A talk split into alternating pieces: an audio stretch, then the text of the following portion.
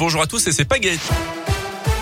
Et on commence d'abord par vos conditions de circulation. Et pour ce week-end de Noël, Bison Futé le drapeau vert ce vendredi dans les deux sens. Même chose pour la journée de demain.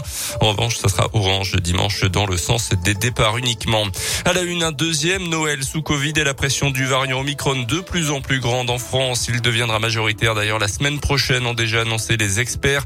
Le cap des 100 000 cas supplémentaires par jour en France devrait être franchi prochainement. On en est déjà à plus de 91 000 hier et même plusieurs centaines de milliers à prévoir selon euh, le conseil scientifique euh, qui parle d'une des possibles désorganisations euh, de la société au mois de janvier avec la multiplication à venir des arrêts maladie.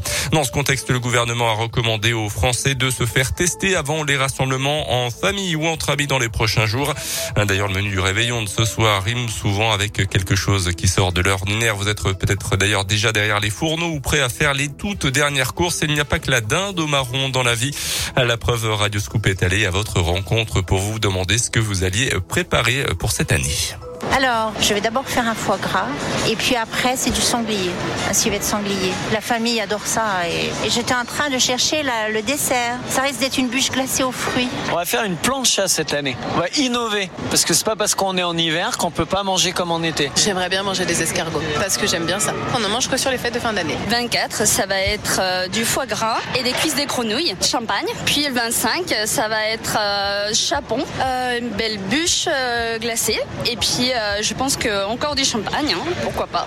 Et à consommer évidemment avec euh, modération. Et pour les plus jeunes, bonne nouvelle, le Père Noël vient tout juste de commencer sa tournée de cadeaux. Il doit donc passer, si tout va bien, chez vous ce soir.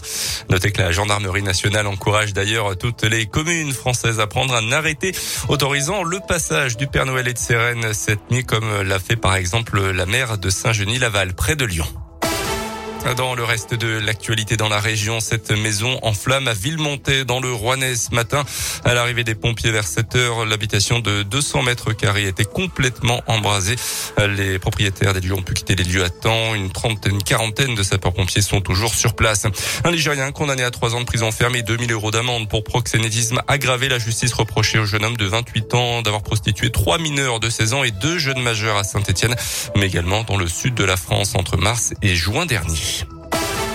Les sports avec du rugby, nouvelle série de tests PCR ce matin pour l'effectif de la SM à deux jours d'affronter Brive dans le derby en top 14. Au moindre nouveau cas euh, Covid détecté positif, Matsushima et Moala seront mis à l'isolement et ne pourront pas jouer puisqu'ils ne sont pas vaccinés.